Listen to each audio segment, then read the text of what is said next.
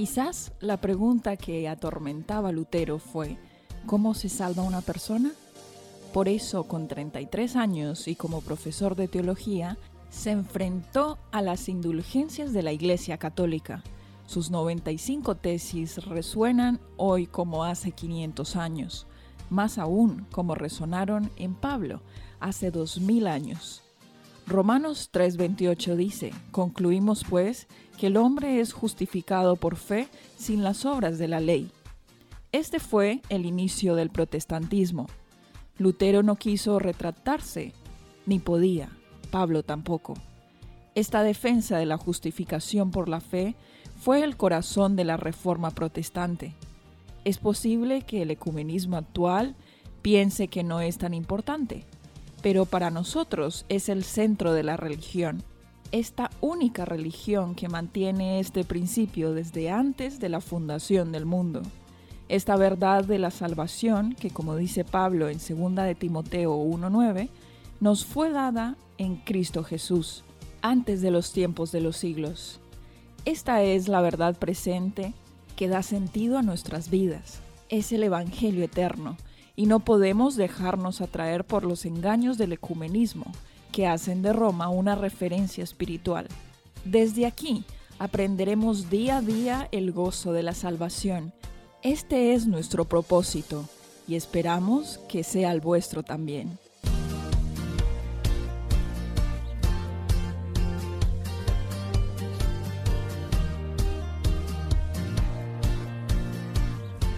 Bienvenidos una vez más a un nuevo programa de Berrionetaco, tiempo de buenas noticias, un tiempo de aprendizaje y de reflexión, en donde conoceremos un poco más acerca de las buenas nuevas del Evangelio eterno.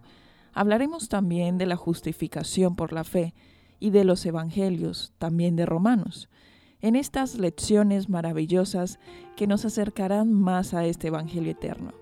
¿Qué tal estás, Dan? Muy bien, un día más tratando de aprender. Bueno, muy bien.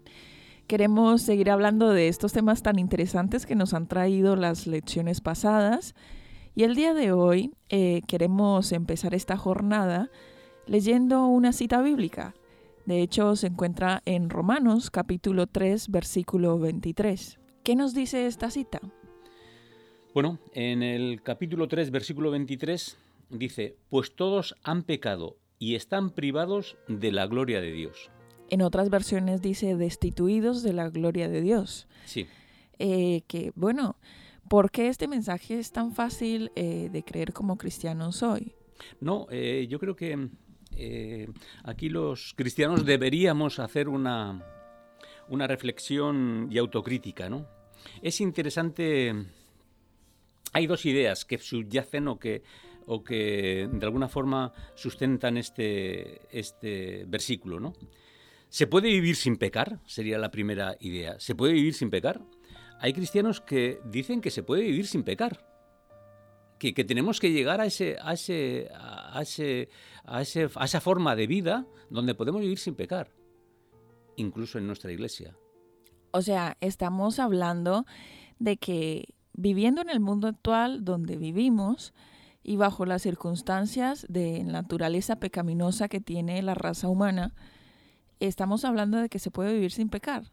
Sí, eh, lo argumentan diciendo que la ayuda de Dios es suficiente, sin tener en consideración eh, la, la dimensión del pecado y la naturaleza humana. Cuando se dicen estas cosas, el problema de los que predican esto está en que desconocen lo que es vivir sin pecar, desconocen lo que es vivir una vida espiritual y desconocen sobre todo lo que es el pecado. Entonces eh, hay que ser muy mm, contundente con esta idea. Nosotros, mientras estemos aquí, no vamos a poder vivir sin pecar por nuestra naturaleza. Es verdad que cuando venga Jesús y cambie, como lo era en la época de Adán y Eva. Cuando Adán y Eva eh, les, los creó Dios, lo natural para ellos era vivir sin pecar. Para nosotros no. Para nosotros no. Entonces, esa idea eh, lo dice de una forma muy contundente Pablo. Pues todos han pecado y están privados de la gloria de Dios. Bueno, entonces es totalmente equivocado que nosotros podemos vivir sin pecar, porque de hecho si pensamos en ello, solamente un bebé que, que, se considera como lo más inocente que puede haber en este mundo, ya nació pecando, ya nació en pecado. Ya nació en pecado, eso lo dice David en los Salmos, ¿no? En pecado fue concebido, ¿no? Eh, sí, y es verdad que los bebés no tienen la capacidad de pecar, porque no tienen el conocimiento ni la conciencia, ¿no? Entonces deberíamos ser muy contundentes como lo fue Pablo.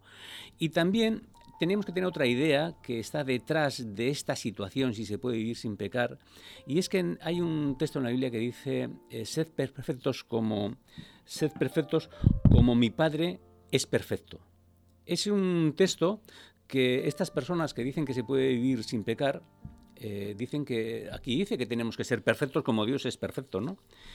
Y cuando se dice esto, perdemos de vista nuestra verdadera realidad.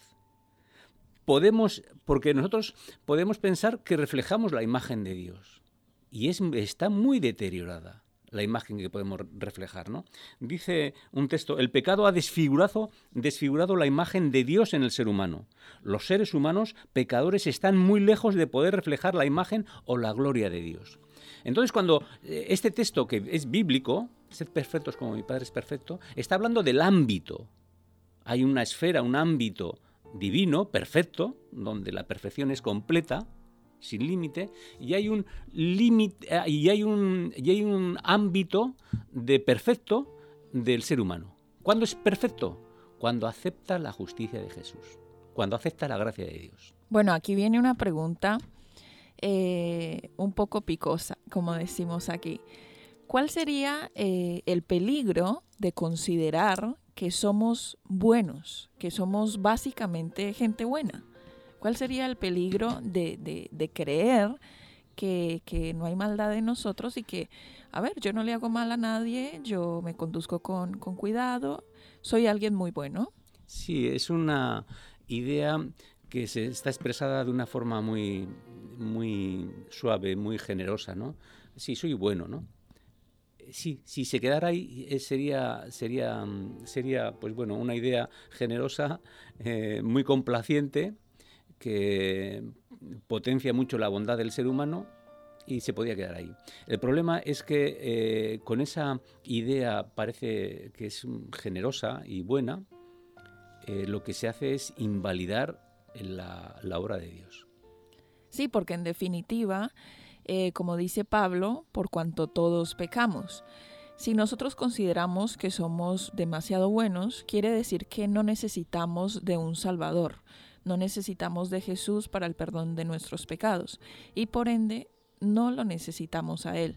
Sí, dice, el texto, dice un texto en el libro del que estamos viendo, ¿no? No obstante, el problema radica en la falta de comprensión de lo que es verdaderamente bondad. ¿Qué es verdaderamente bondad? La bondad en su, de forma integral, de una forma completa, sin límites, la bondad solo la, la tiene Dios. Nosotros cuando hablamos de la imagen de Dios, la bondad, estamos limitados y eso es lo que la gente, y aquí hago una crítica a nosotros mismos, ¿eh? a, a los creyentes, es lo que no entendemos bien.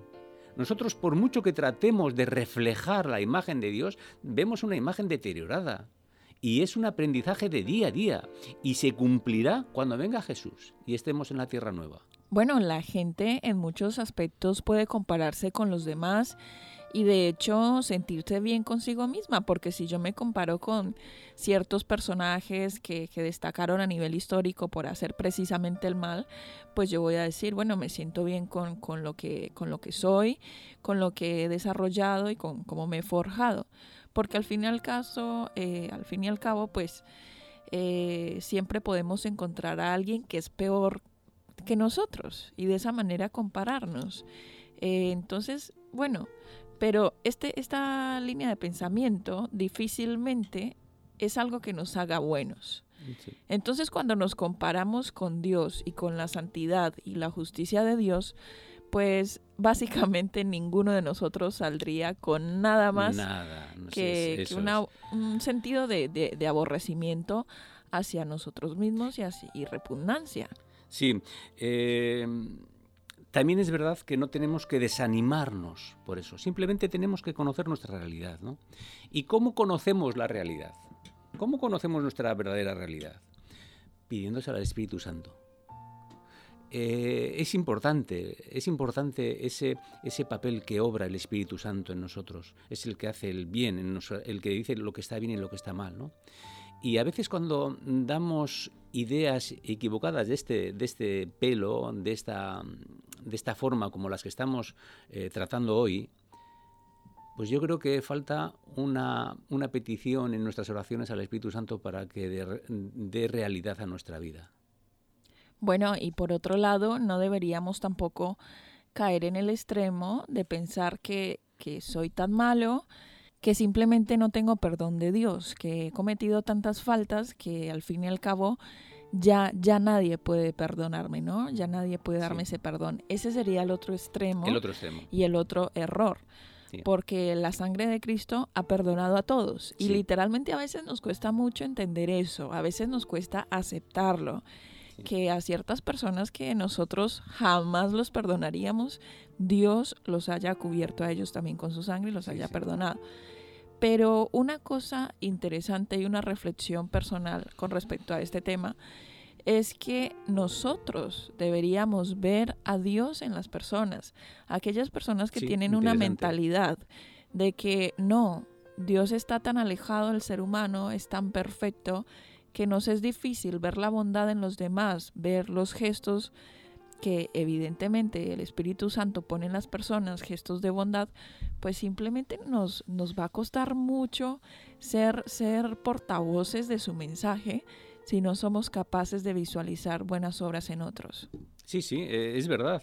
Y, nuestro esfuerzo, a veces hablamos mucho de los esfuerzos que, tenemos que hacer para acercarnos a Dios y, olvidamos de, y nos olvidamos de acercarnos a los que tenemos al lado. Es verdad. Y tenemos que ver a, a Dios en los demás, en el prójimo y en sus necesidades. Es verdad que que el, otro extremo es decir, si yo no tengo nada que hacer, si Dios no puede hacer ya nada por mí, estoy casi casi desahuciado en, este, en esta misericordia que Dios propone al ser humano, ¿no?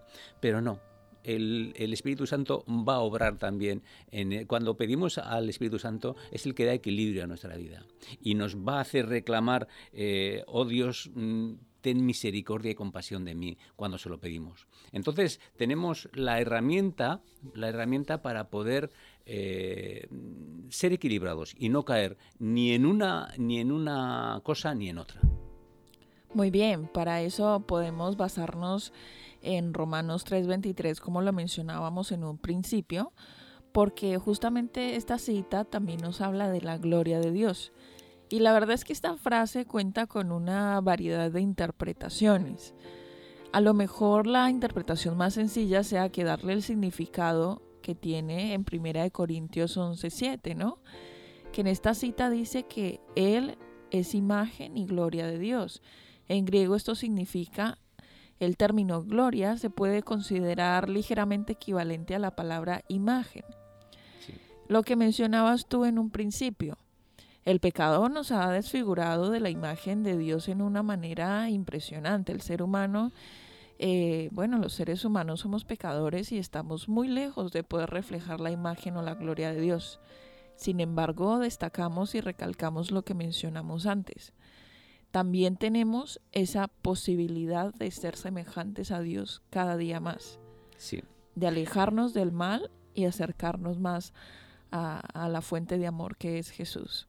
Sí, y es obra, eh, quería resaltar, es obra del Espíritu Santo producir esa convicción, tanto en un sentido como en otro, tanto para ver nuestra verdadera realidad de, de, ser muy, de querer ser eh, imagen de Dios y ser perfectos y vivir sin pecar, puede dar equilibrio a eso como pensar que estamos destituidos y no, no, hay, no hay remedio para nosotros. ¿no?